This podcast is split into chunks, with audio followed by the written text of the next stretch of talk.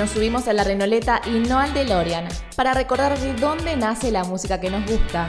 Subite con nosotros para volver al pasado, donde la magia ocurre con Lara Neira y Facundo Cuesta. Hola, hola, hola, hola a todos, bienvenidos al segundo programa de Volver al Pasado. Mi nombre, Facundo Cuesta, y estoy acompañado por la mejor locutora en toda la Argentina, ella es Lara Neira. Ay, esa presentación. Obvio. ¿Cómo están todos? ¿Cómo estás, Facu? Hoy tenemos un tema muy ¿Cuál, cuál, especial. cuál, cuál? Contanos. El rock nacional. ¿Y por qué? ¿Por qué queremos hablar del rock nacional? Y porque es nuestro, es de acá, es de Argentina, made de acá.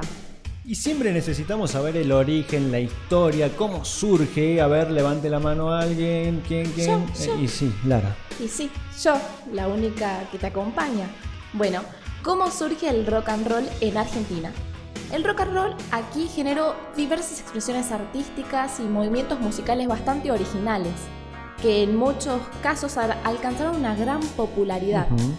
Somos, nuestro queridísimo país, es el primer país en utilizar masivamente el español en el rock and roll para comunicar y describir temáticas afines a la idiosincrasia y con referencias a la geografía local. Por eso el rock internacional empezó con una generación que nació entre el 45 y el 60 y es una generación bastante politizada, movilizada a través de organizaciones estudiantiles y sindicales que comenzaba a enfrentarse en la calle a las dictaduras militares, sobre todo a partir del 66, con una activa participación de los jóvenes, tanto varones como mujeres, en la extensa clase media del país. Sí, el golpe de Estado cívico-militar del 76 marcó un antes y un después en la historia de nuestro país. Por eso el rock argentino, al igual que la sociedad en su totalidad, sufrió el periodo de mayor censura en la historia. Exactamente, el rock era percibido como subversivo por los militares, por lo que varios artistas eh, y bandas argentinas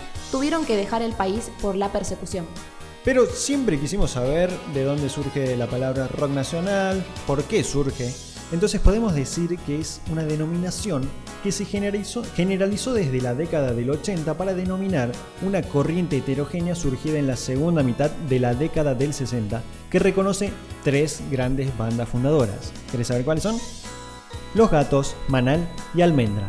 Y además compositores como Luis Alberto Spinetta, Charlie García y el estallido latinoamericano, impulsado por grupos como Soda Stereo.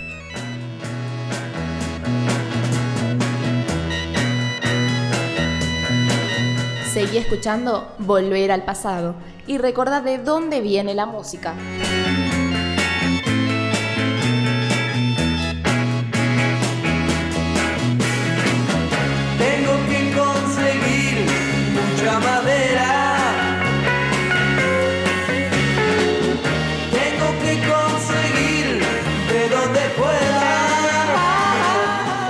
Siempre reconocemos un tema musical por sus acordes, por sus instrumentos, por la potencia con la que cantan estos cantantes tan maravillosos. Por eso queremos conocer las características del rock nacional. Y sí, el rock nacional tiene varias características, como ser un generador de un movimiento social que adquiere un grado de representatividad, construye la identidad y organiza. Además va cobrando mayor características de movimiento en la medida en que avanza el nivel de conflictividad social en la Argentina a partir de los 60. Y en cuanto a lo musical, destacan las estructuras que se basan en versos cortos sobre una base con pocos acordes, distribuidos en estrofas y un estribillo bastante constante. Y algo que nos encanta a todos, seguramente a la mayoría, es los solos que reemplazan las frases cantadas en estrofas determinadas y muchos de ellos son recordados hasta la posteridad, como hoy.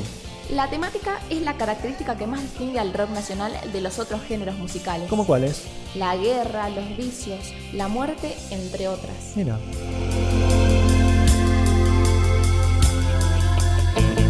Continuamos con Volver al pasado, donde la magia ocurre.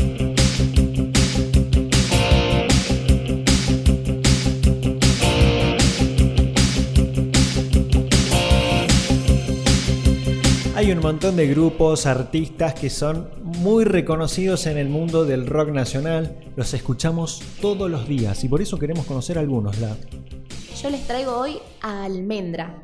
Luis Alberto Spinetta fue un músico autodidacta influenciado por su padre, quien era cantante de tangos. El flaco tuvo miles de facetas, desde cantante hasta dibujante. Mira. Le gustaba mucho la fusión del jazz con el rock y durante su vida fundó numerosos grupos. Cuando salió de la secundaria, con solo 17 años, ¿qué hacíamos nosotros con 17 años? El flaco Spinetta formaba su primera banda, Almendra, junto con Rodolfo García, quien estaba en batería y voz, Emilio del, del Guercio, bajo y voz, y Edelmiro Molinari, guitarri- guitarrista y voz de la banda. Esta sacó su primer disco en el 69, conocido por muchas canciones inolvidables, entre ellas Muchacha Ojos de Papel, Temas. que con el tiempo se convirtieron en clásicos. Sin embargo, las, por diferencias artísticas y personales entre sus miembros, el grupo se separó a finales de los 70, aunque los in- integrantes volvieron a reunirse en el 79 y ofrecieron seis recitales ya que el público y sus fanáticos les pedían por favor que sigan dando recitales. Luego de esto se separaron nuevamente hasta 2009, donde fue la última reunión en un show que convocó a muchísimas bandas y ahí demostraron que no habían perdido su toque como grupo a pesar de los años.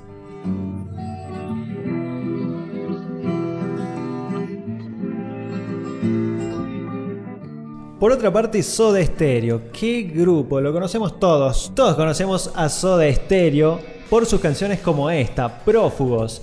Esta banda nació en 1982 comandada por Gustavo Cerati en voz y guitarra y acompañado por Zeta Bosio y Alberto Fichichia.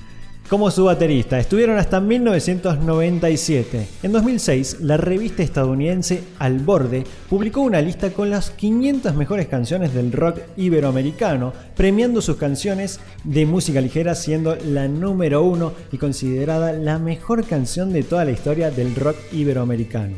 Fue el primer grupo de Latinoamérica en utilizar el formato de disco compacto, el CD, con el álbum Signos, donde está esta canción Prófugos y además otra muy conocida como Persiana Americana.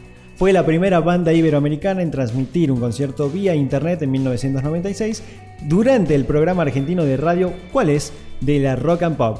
Antes de la gira Me Verás Volver, Robbie Williams sostenía el récord de más boletos vendidos en Argentina en menos tiempo. Los había agotado en el estadio River Plate en 5 días, pero el récord fue superado por Soda Stereo en 2007 al vender dos estadios River Plate en menos de 24 horas.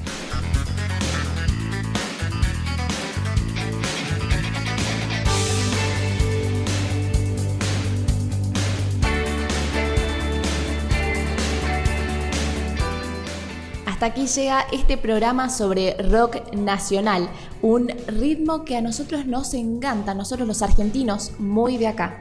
Y le dejamos una sorpresa para el tercer programa porque no queremos spoilear nada, entonces nos mantenemos en silencio para que te sorprendas.